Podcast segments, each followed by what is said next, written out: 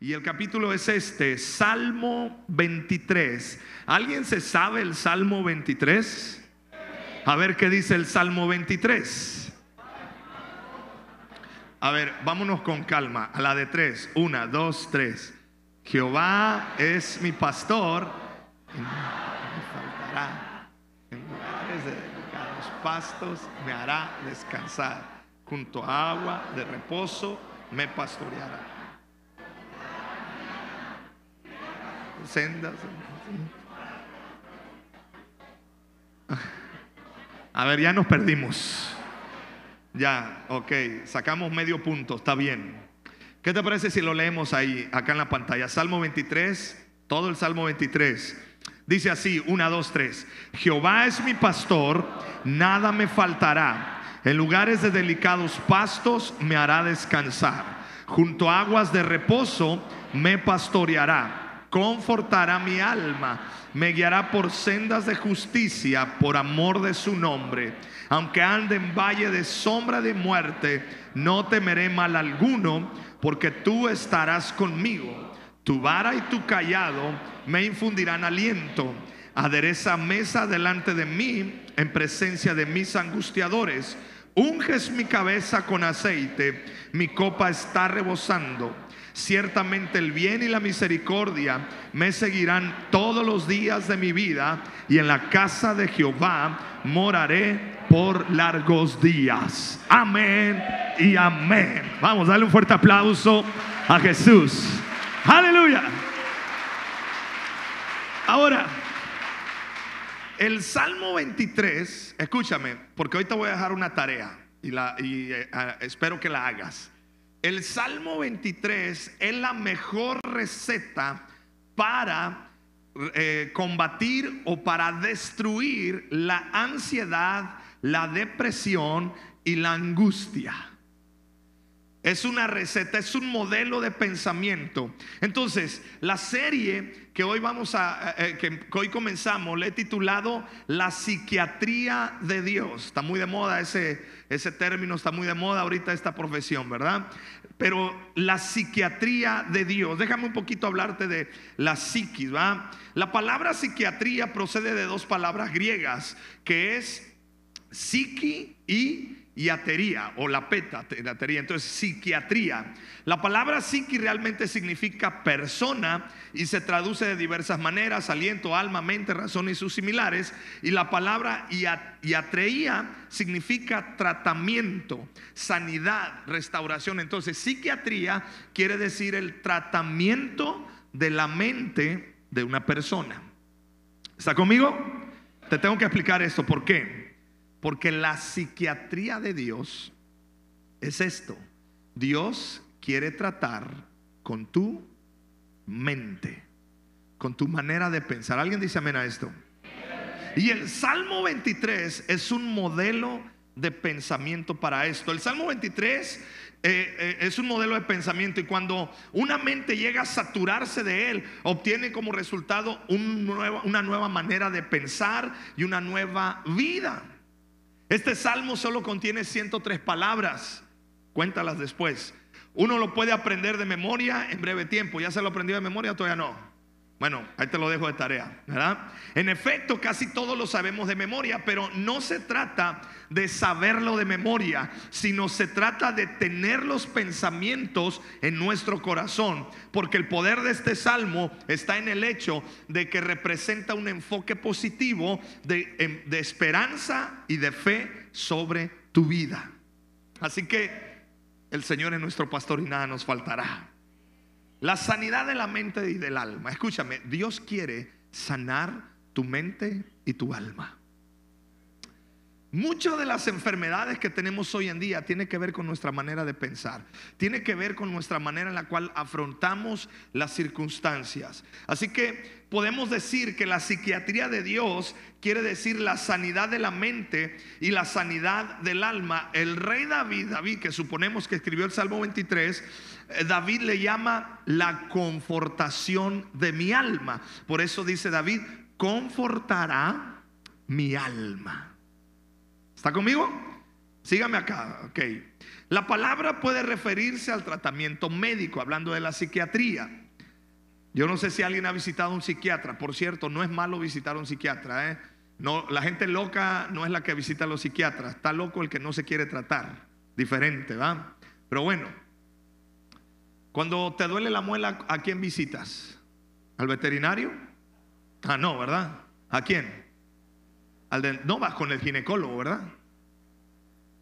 Problema de, los dientes, ¿con quién vas? ¿Con el otorrino? No, dentista. ¿Sí? Problemas eh, pulmonares, ¿con quién vas? Neumólogo. Problemas del cerebro, problemas de químicos del cerebro, ¿con quién vas? Psiquiatra. No, que el problema es que le damos mucho rollo. ¿ah? Pero bueno, no quiero hablar de la profesión de la psiquiatría, pero escúchame, psiquiatría no solamente es recetar medicamentos para que tu cerebro esté bien. Psiquiatría tiene que ver con el tratamiento de que tu mente y tus pensamientos estén en orden, en balance para lo que Dios quiere para tu vida. En pocas palabras, la iglesia hace el oficio de psiquiatra, por si no sabes. ¿Por qué? Porque cuando no solo nos ocupamos de las personas y de pedirle a Dios que te sane tu cuerpo, también le pedimos a Dios que te sane tu manera de pensar. En efecto, la misma esencia del Evangelio consiste en ajustar la mente con el alma del hombre. ¿Está conmigo todavía? El Evangelio es, no te conformes a este siglo, dice Romanos capítulo 12, sino sean, se, transfórmate por medio de la renovación de tu mm, pensamientos, de tu mente. Entonces, hace tiempo atrás, eh, dijo San Agustín lo siguiente, mi alma no tiene descanso hasta que haya su descanso en ti, oh Dios. Sanar significa poner a la persona en correcta relación con las leyes físicas, mentales y espirituales de Dios. Somos seres espirituales, emocionales y físico. Diga conmigo, espíritu, alma y cuerpo. Debe haber balance en eso. ¿Sí está conmigo? Ok, entonces, la primera y más importante psiquiatría tiene que ver con la psiquiatría de Dios. Y hoy el Espíritu Santo va a comenzar a tratar tus pensamientos. Ponga su mano en su cabeza y diga conmigo, Espíritu de Dios, ayúdame a tratar con mis pensamientos tóxicos. Dame balance en el nombre de Jesús. Mira, los grandes principios de, Dios descritos en su palabra los ha establecido para gobernar la vida del hombre. ¿Quieres estar en paz contigo? Aprende la palabra, vive la palabra y que la palabra sea viva y eficaz en tu corazón. Aquel que ama la palabra, aquel que vive la palabra, estará en paz y caminará en integridad. Si tú violas lo que está en la palabra, te vas a enfermar. A mí me preguntaba, me preguntaba un este un doctor, ¿por qué hay tanta enfermedad? Dice, mira, nosotros medicamos a las personas, pero no sabemos por qué hay tanta ansiedad, por qué hay tantas circunstancias. Luego algunos dicen que son problemas de familia, otros dicen que son problemas eh, eh de, de la cabeza. Pero escúchame, amada iglesia, el gran problema que estamos teniendo es, nos hemos apartado de la palabra de Dios. Le hemos dado la espalda a los principios bíblicos. La sociedad le está dando la espalda a los principios bíblicos. En los matrimonios los principios bíblicos no se abrazan. En la educación de los hijos, en la educación de nuestras familias, en la educación del gobierno, se ha dejado la palabra. Y el costo es alto y terrible. Situaciones mentales, psiquiátricas, psicológicas, desbalances porque escúchame, la palabra de Dios te trae balance. Hey. Dice, ay hermano, ¿y, por qué no me hace una oración? Oro por ti. Pero si tú no abrazas la palabra de Dios, no va a haber balance. Porque la palabra de Dios te le da un balance a tu mente, a tus emociones y a tu espíritu. Espíritu, alma y cuerpo. Hay un balance ahí. Alguien ha expresado la misma verdad de esta manera, me gusta, por eso la escribí. El que nos hizo así, hizo al hombre perfecto, o sea, Dios, que la salud del cuerpo dependa de su alma. Escúchame, hay muchas dolencias que tú tienes que no tienen nada que ver que estás enfermo. Son problemas de tu alma. Ah, me duele acá la espalda. Ah, ya fui con el doctor, me dio naproxeno y me dio diclofenaco. Se me quita, pero después otra vez. Esa risa es de testimonio, ¿ah? Ah. ¿No será que el cuerpo está expresando un desorden acá adentro? Buenos días. Hey. Dice un psicólogo, el cuerpo expresa lo que el alma calla. Otra vez, el cuerpo expresa lo que el alma calla. E, el rey David lo dijo, mientras callé, se envejecieron mis huesos. ¡Oh! ¿Cómo estás? ¿Cómo está tu alma? ¿Cómo está tu corazón? Dios, Dios te hizo de esta manera, que la salud de tu cuerpo dependa de tu alma. No sé si a alguien le ha pasado que cuando estás sin presiones, sin tensión, te duermes y al otro día amaneces bien a gusto y bien fortalecido. ¿Le ha pasado? Porque estás en paz contigo. Entonces, el Salmo 23 es un modelo de pensamiento. Todas estas semanas vamos a estar estudiando breve, así concisamente el Salmo 23. Y te prometo que vas a notar muchos cambios en tu manera de pensar. El Salmo 23 es un modelo de pensamiento. Ralph Waldo Emerson dijo lo siguiente, el hombre es lo que él piense todo el día. Marco Aurelio afirmó, la vida del hombre es lo que sus pensamientos hacen que sea. Norman Vincent sostiene, cambia tus pensamientos y cambiarás al mundo. La Biblia dice lo siguiente, Proverbios 23, 7. Porque cuál es su pensamiento en su corazón, ¿qué pasa? Tal es él. Fíjate, lo dice la Biblia. El Salmo 23 es un modelo de pensamiento. Y cuando una mente llega a saturarse de él, obtiene como resultado un nuevo modo de pensar y una nueva eh, vida. El poder de este salmo está en el hecho de que representa un enfoque positivo de esperanza y de fe sobre tu vida. Se entiende que este salmo fue escrito por David, el mismo David que tuvo en su vida un negro capítulo de pecado y de fracaso. Pero él no pierde el tiempo en inútil lamento ni en mórbida retrospección, ay, ¿qué me pasó? Sino que el rey David posee el mismo espíritu que el apóstol Pablo. Mira, en Filipenses 3:13. El apóstol Pablo dice lo siguiente, hermanos, yo mismo no pretendo haberlo ya alcanzado, pero una cosa hago, diga conmigo, una cosa hago. Olvidando ciertamente lo que queda atrás. ¿Qué es lo único que tienes que hacer para empezar a caminar en victoria? Lo que pasó, lo tienes que dejar atrás y olvidar olvidando lo que quedó. No, hermano, es que yo me acuerdo todavía. No, pues, el apóstol Pablo dice, si quiero llegar a la meta, una cosa hago. Olvidando lo que queda atrás y extendiéndome a lo que está delante. Prosigo a la meta, al premio del supremo llamamiento de Dios en Cristo Jesús. Es el mismo espíritu de las palabras de nuestro Señor Jesús cuando dijo en Juan 8:11, ni yo tampoco te condeno, vete y no peque más. Y no peques más, le dijo Jesús a la mujer. Dice, ¿dónde están los que te condenan? No, pues no hay. Dice, yo tampoco te condeno. Vete, pero ¿qué? Ya no peques. Ya, o sea.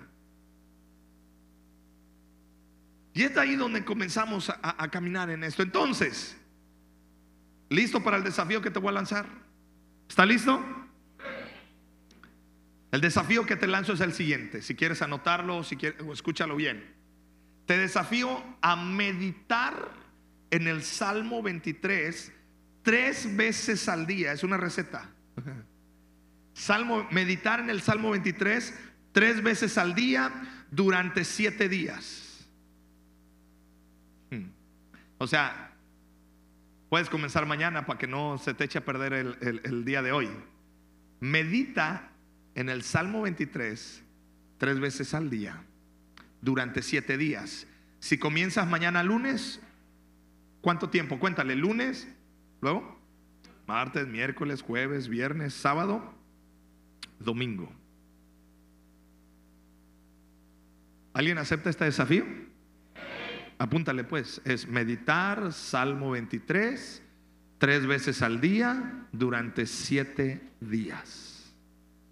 Si es tres veces al día, cuando te levantes, Salmo 23, Jehová es mi pastor, nada me faltará. Ok. En lugares de dedicados pastos me hará descansar. Ok, luego a mediodía, ¿a qué hora será mediodía para ti? Depende a la hora que empieces tu, tu día, pero ¿qué será? ¿Dos, tres de la tarde más o menos? ¿Dos de la tarde? Ok. Dos de la tarde, haces una pausa y ¿qué vas a hacer? Meditar. A ver, hago pausa. Salmo 23. Jehová mi pastor, nada me faltará. En lugares delicados pasos me hará descansar. Junto a agua de Y estás meditando. Ok. En la noche, antes de ir a dormirte, ¿qué vas a hacer? Apagas tu celular, dejas a un lado todo. Salmo 23. Jehová mi pastor. ¿Cuánto tiempo lo vas a hacer? ¿Le entra o no le entra? Bueno, te desafío y tus avances verlos poniendo en tus redes sociales. Ahora, multimedia, ponme otra vez el Salmo 23. ¿Qué es meditar? Te voy a enseñar a meditar. ¿Listo? Eh, no, no es de, "Mm, no tiene nada que ver eso. No, acá estamos ya. Dice, Jehová es mi pastor, nada me faltará. Hay un punto. Ok, meditar es lo siguiente. Jehová es mi pastor y nada me faltará. Hago una pausa. Jehová es mi pastor. Entonces, si Él es mi pastor, ¿quién cuida de mí? O sea, meditar es eso. Te vas haciendo preguntas, vas, no sé si me explico, vas masticando. Nada me faltará. Oye, yo me ando angustiando de que quiero una televisión de 78 pulgadas. Pero creo que ando mal. Porque la Biblia dice que nada me faltará. Ok. Eso es meditar. En lugares de delicados pastos me hará descansar. Pausa. Me imagino los lugares de delicados pastos. Y allí estoy descansando. Junto a aguas de reposo me pastorea. Hermano, ¿qué es un agua de reposo? Es un agua tranquila, un, un- riachuelo cristalino. ¿ah? A mí que me gusta la pesca, con unos salmones ahí nadando, unos barriletes, unos jureles ahí, unas sardinas. ¿ah? Y tengo una tarraya a un lado por si se me ofrece. Y escuchas esa agua junto a aguas de reposo, ¿qué va a hacer? Me pastoreará. ¿ah? Ah, me va a pastorear, o sea, va a decir, ¿cómo estás? Entonces te imaginas, ok, confortará mi alma. ¿Qué, qué dijimos que era confortar el alma? Es el tratamiento, va a decir, a ver, mira. ah. Luego dice, me guiará por sendas de justicia. Oye, yo ni sé qué hacer con mi vida, pero Dios sí sabe. Entonces, me dejo guiar por Él, por amor de su nombre, aunque ande en valle de sombra y de muerte, no temeré mal alguno. O sea, quiere decir que si tengo problemas, que si la enfermedad me visita, que si siento que me muero, ah, no temeré mal alguno, porque eh, Él está conmigo. ¿Ah? Tu vara y tu callado me infundirán aliento. O sea, ¿sabes qué, Señor? Si siento que ya se me acabaron las fuerzas, tú me das fuerzas. ¿Ah? Y ahí vas leyendo. Y vas. O sea que la meditación no nada más es leerlo y ya. Es, te vas a tomar unos 10, 15 minutitos y. ¿La cachó? Espero que, que funcione. ¿Ah? Entonces, vámonos al primer verso. Verso 1. Si me ayudas, por favor, este, alguien aquí en el piano. Pedrito. Verso 1, entonces, vámonos ahí al verso 1. Vamos a meditar el verso 1. ¿Qué dice el verso 1? Jehová es mi pastor y nada me faltará. Déjame leerte una historia muy, muy interesante. Inmediatamente después de la Segunda Guerra Mundial, los aliados reunieron a muchos niños huérfanos y hambrientos, niños sin hogar que habían padecido por los bombardeos y por la guerra, la Segunda Guerra Mundial. Y a esos niños los juntaron y los colocaron en grandes campos. Allí se les alimentó y se les cuidó. No obstante, por las noches ellos no podían dormir. Estaban así. Tensos. Y no podían dormir aunque tenían todo, aparentemente. Parecían no tener descanso y sentirse temerosos. Finalmente un psicólogo dio con la solución. Luego que los muchachos se acostaban, a cada uno se le daba una rebanada de pan. Síganme en esta historia. Se le daba una rebanada de pan. Claro que si querían comer más pan, se les daba. Pero esa rebanada de pan en particular no era para que se la comieran, era para que se durmieran con su pan en la mano. ¿Sí? Y sorprendentemente, la rebanada de pan produjo maravillosos resultados. Los niños se acostaban con el sentimiento de que tendrían algo para el otro día, que no estaban desamparados algo que comer para el siguiente día. Esa seguridad le producía a los muchachos calma y descanso apacible. Así que todos con su pedazo de pan en la noche. Porque la psiquiatría del ser humano, la psiquis, el pensamiento de nosotros es, descansamos en la noche cuando sabemos que tenemos una esperanza para el otro día. ¿Sí me explico? Descansamos. Cuando sabemos qué va a pasar mañana.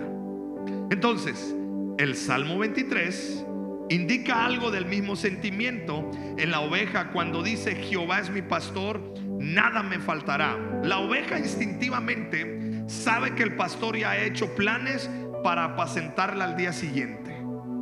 ¿Sí?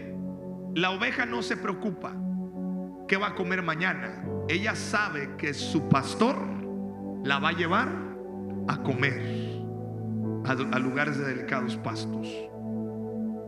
Entonces, la oveja sabe de eso. La oveja sabe que así como el pastor hizo abundante provisión para ese día, así lo hará para el día siguiente. Quiero decirte, el Señor es tu pastor, Él tiene cuidado de ti.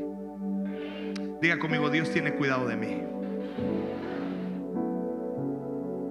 Ponga su mano en su corazón acá y diga conmigo, Jehová es mi pastor. Quiero que cierres tus ojos un momento ahí. Lo que te da ansiedad, lo que te da angustia, lo que te roba la paz. Hoy declaro lo siguiente, Jehová es tu pastor y nada te faltará. Él tiene cuidado de ti. Él conoce tus emociones. Él conoce tu angustia. Él conoce lo que te estresa. Él conoce esas cosas que te desesperan. Él sabe tu necesidad. Entonces te puedo decir lo siguiente. Él es tu pastor y nada te faltará. Él sabe que tus hijos te desespera, no sabe que tus hijos te, te estás preocupado por ellos. Jehová es tu pastor. Él sabe la deuda que tienes. Él sabe los problemas por los que vives en tu pareja o con el vecino. Pero Jehová es tu pastor y nada te faltará. Respire profundo.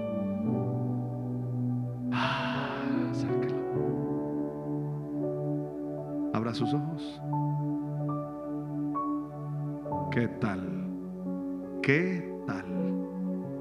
¿Funciona? Ya hasta se me está durmiendo. La psiquiatría de Dios. Ojo. La psiquiatría de Dios. Yo puedo tirarte un rabasay ahorita acá, un rabazuca y te puedo orar así con toda la unción. Y está bien. Ahorita vamos a hacerlo. Pero esto es tu pan de cada día. Es tu pan que te quedas. Dios ya tiene provisión. Escúchame, antes que te enfermaras, Dios ya tiene la sanidad para tu cuerpo. Porque Jehová es tu pastor. Antes que te quedaras sin dinero, el Señor ya sabe de dónde te va a bendecir para el, dinero, el dinero que va a llegar. Antes de que tu hijo se fuera de casa en rebeldía, Dios ya proveyó que Él se va a encontrar con tu hijo y va a regresar a casa. Porque Jehová es tu pastor. Vamos, ¿alguien lo cree en esta mañana? Diga conmigo, Señor, tú eres mi pastor. Escúchame, cuando reconocemos esa gran verdad en nuestra vida, entonces podemos decir, Dios ya tiene provisión para mi vida. Dios ya tiene provisión para mi casa. Dios ya tiene provisión para mis hijos. Dios ya tiene provisión. ¿Por qué? Porque Él es mi pastor. Él se encarga de mí. Él se encarga de tus hijos. Él se encarga de todas las cosas. ¿Ah?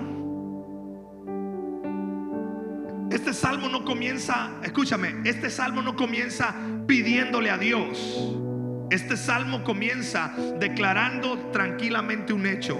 Jehová es mi pastor. No le pide, Él es mi pastor. ¿Por qué no le pido? Pues Él tiene. Porque es mi pastor. Yo tengo hijos pequeños. ¿Tú crees que mis hijos se estresan que su mamá va a ir a comprar al mercado y qué va a comer? No, mis hijos saben que hay comida. Y buenos para comer los ingratos. Chulada. Y el más chiquito exige. Llega y ¿qué va a haber de comer, mamá? Le digo, cálmate, le digo tú. Buenas tardes. Pásate, le digo, arréglate, haz tarea, después checamos la comida. No, papá dice, tengo hambre. ¿Sabes por qué mis hijos pequeños están tan confiados? Porque saben que tienen, saben ellos que tienen papás. ¿Sí me explicó? Es lo mismo. Es lo mismo, iglesia. Jehová es tu pastor. Él ya tiene provisión. Del que al auto yo, no te preocupes, ya Dios tiene provisión. Este salmo no le pide, reconoce Jehová es mi pastor. O sea, no tenemos que implorar que Dios nos dé las cosas. Dios hizo la provisión para tu necesidad mucho tiempo antes que siquiera tuvieras la necesidad. Él sabía que ibas a tener hambre, así que antes de colocar al hombre sobre la tierra, puso fertilidad en el suelo y la vida de la semilla para que producieran mucho fruto. Si te fijas, Dios es tu pastor. Antes de colocar al hombre en la tierra, ¡pum! Ya había comida. ¡Pum! Sale Adán y Eva. Dice, órale, cómanle lo que quieran, menos de este fruto. Pero ahí está, sírvanse. Están donde hay. En tu trabajo, Jehová es tu pastor. Él ya tiene provisión. Ay, hermano, pero ¿sabes por qué la gente se endeuda? Porque, eh, eh, eh, aparte del sistema de, economía, pero bueno, pero hay, muchos terminan endeudándose porque no asimilan esta verdad, que Jehová, Jehová es tu pastor. Y como no tienes una certeza de qué va a pasar mañana, ¡pum!, te endeudas. Pero si tú reconoces que Jehová es tu pastor, tú estás confiado. Tú estás confiado. ¿Está conmigo? Voy a platicar el día de ayer. Me andaba yo medio queriendo estresar, pero reconocí las cosas. Voy a los puntos y vi poquita gente. Dejé a mi esposa, a mis niños acá en el Oxo de la academia. Dije, eran como, yo creo que no eran ni 10, como unos 9, 10. Algunos me vieron cuando llegué. Yo vi y dije, Padre Santo. Y si todos me dijeron que iban a venir. Y voy al otro punto allá, en la Seují eran como unos 30. Pero escúchame, inmediatamente yo dije, espérame Señor, esta no es mi caminata. Esto es algo que tú pusiste en mi corazón, yo solo soy obediente. Así que Padre, si somos pocos o muchos, tu nombre va a ser glorificado. Dije, si somos poquitos, le subimos a la bocina y gritamos recio para que se oiga que somos hartos.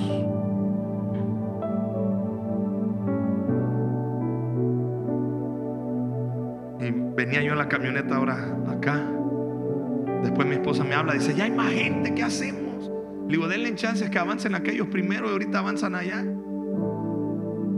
Y me los topo acá en la Sor Juana, aquí donde está la parota. Y cuando veo el la montón de gente caminando de blanco, y Dios y el Espíritu Santo me dice, ¿qué hubo? ¿Qué hubo? Yo dije, ¿de dónde salió la gente? Y me quedo acá en, la- en la- en el canal para esperar a los otros y veo otro mar de gente. Y el Espíritu Santo diciéndome, ¿qué hubo? Porque no es tus fuerzas, no es, es la fuerza del Espíritu Santo y es Él el que provee para tu vida. Alguien dice amén a esto. Así que en el nombre de Jesús te declaro libre de toda ansiedad. Te declaro libre de toda depresión y angustia. Hoy declaro esta palabra. El Señor es tu pastor. Y nada te faltará. Alguien dice amén a esto. Aleluya. Vamos, alaba a Dios. Glorifica a Dios. Amén.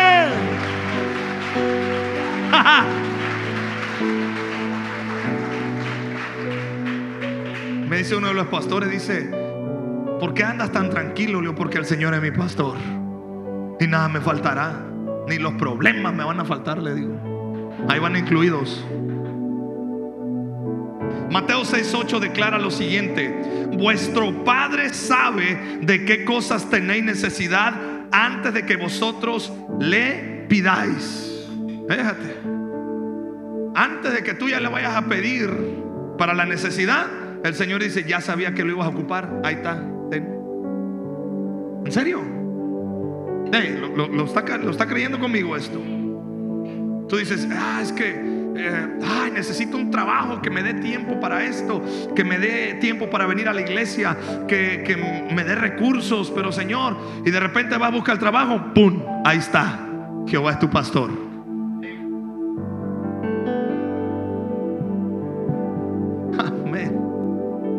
Presencia de Dios fluyendo aquí. La mayor fuente de preocupación humana es la, se relaciona con el mañana. Ay, ¿qué vamos a comer? ¿Qué vamos a vestir? Mateo 6 dice Jesús, "Shh, no te afanes. Cada día tiene su propio afán. Imagínate, ahorita dedicamos a, a, a- a Urias, Vladi. Espero que no te estreses, que va a estudiar con calma. Disfrútalo ahorita que está chiquito. Mi hijo Mateo, 10 años, dice, papá, ¿en qué universidad me vas a meter a estudiar? Le digo, cálmate, estás en la primaria. Le digo, cada día tiene su propio afán. Me quieres meter más estrés, ingrato. Le digo, estoy pensando en qué secundaria te vamos a meter. David dice lo siguiente en el Salmo 37, 25. Este es uno de mis salmos, me encanta. Dice, joven fui. Bueno, esto no me encanta, pero este, ah, para los que, para los que se identifiquen de que joven fui, pero seguimos jóvenes. ¿Dónde estamos los jóvenes? Eso. Pero bueno, en caso de, dice, joven fui y he envejecido y no he visto justo desamparado ni su descendencia que mendigue pan. Aleluya. ¿Alguien lo cree? O sea, el Señor tiene cuidado de nosotros. Ahora, piénsalo bien, piénsalo bien. Psiquiatría, o sea, psiquis, pensamiento, tratar, tratar el alma. Piénsalo bien. ¿Te has quedado sin comer? ¿Te has quedado sin comer? La net no se te nota, ¿eh? O sea, estás bien bendecido. Estás ensanchando el sitio de tu tienda. O sea, piénsalo bien, de verdad. ¿Te has quedado sin comer?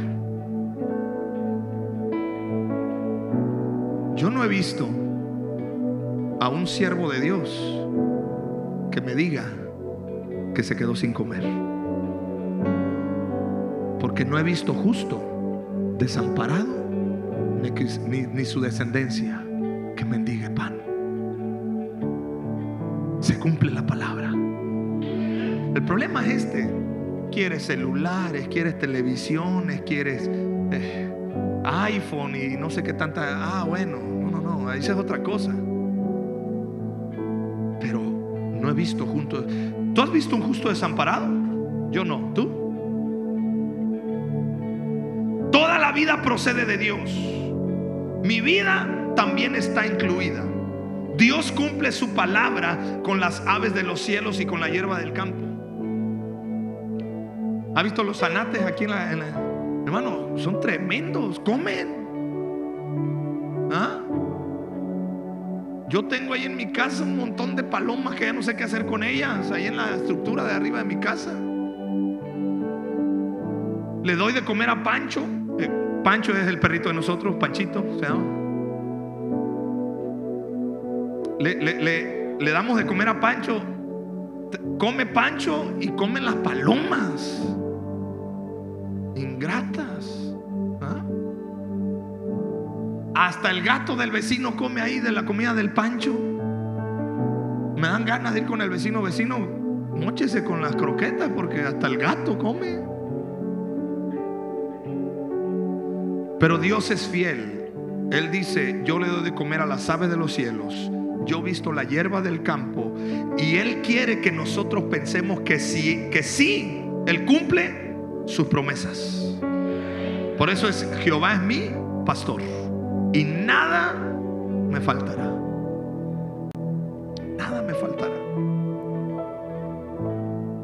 La Biblia dice en Mateo 6:25, si Él lo hace con las aves del campo y la flor, ¿cuánto más hará favor de nosotros? Y Filipenses 4:19, y termino con esto.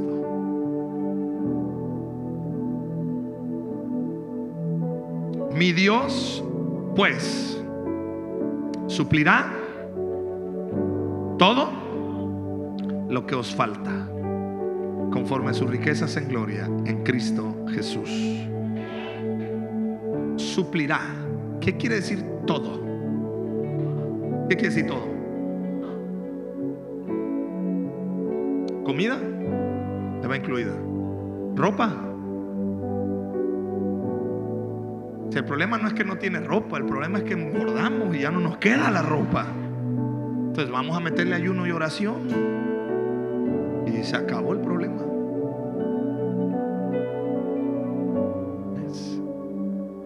Entonces, iglesia, el Señor es tu pastor. Y nada te faltará. Ojos. ahí donde estás, viene Cristo y te toma de la mano. Viene el pastor de pastores, Jesucristo, y te toma de la mano y te dice, hijo, hija, yo tengo cuidado de ti. Mira, yo me doy cuenta de lo que necesitas. Yo me doy cuenta tu necesidad emocional, tu necesidad afectiva me doy cuenta tu necesidad física, me doy cuenta tu necesidad económica. Dios ya tiene los clientes. Dios ya tiene las finanzas para ese proyecto. Dios ya tiene la sanidad de tu cuerpo. Solo es cuestión de que confíes en ese pastor. Él te ama, Él te cuida. Y Él viene y te abraza y te lleva a esos lugares de delicados pastos. Así que en el nombre de Jesús, toda ansiedad se va. Toda depresión se va. Toda angustia se va. En el nombre de Cristo Jesús. Y su presencia es la que nos da esperanza, nos abraza. Póngase de pie ahí ahora donde está. Póngase de pie. Tú que vienes por primera vez, veo personas que nos visitan por primera vez. Veo ahí varios que tienen sticker. Mira, Se les, se les puso un sticker de bienvenida. Queremos...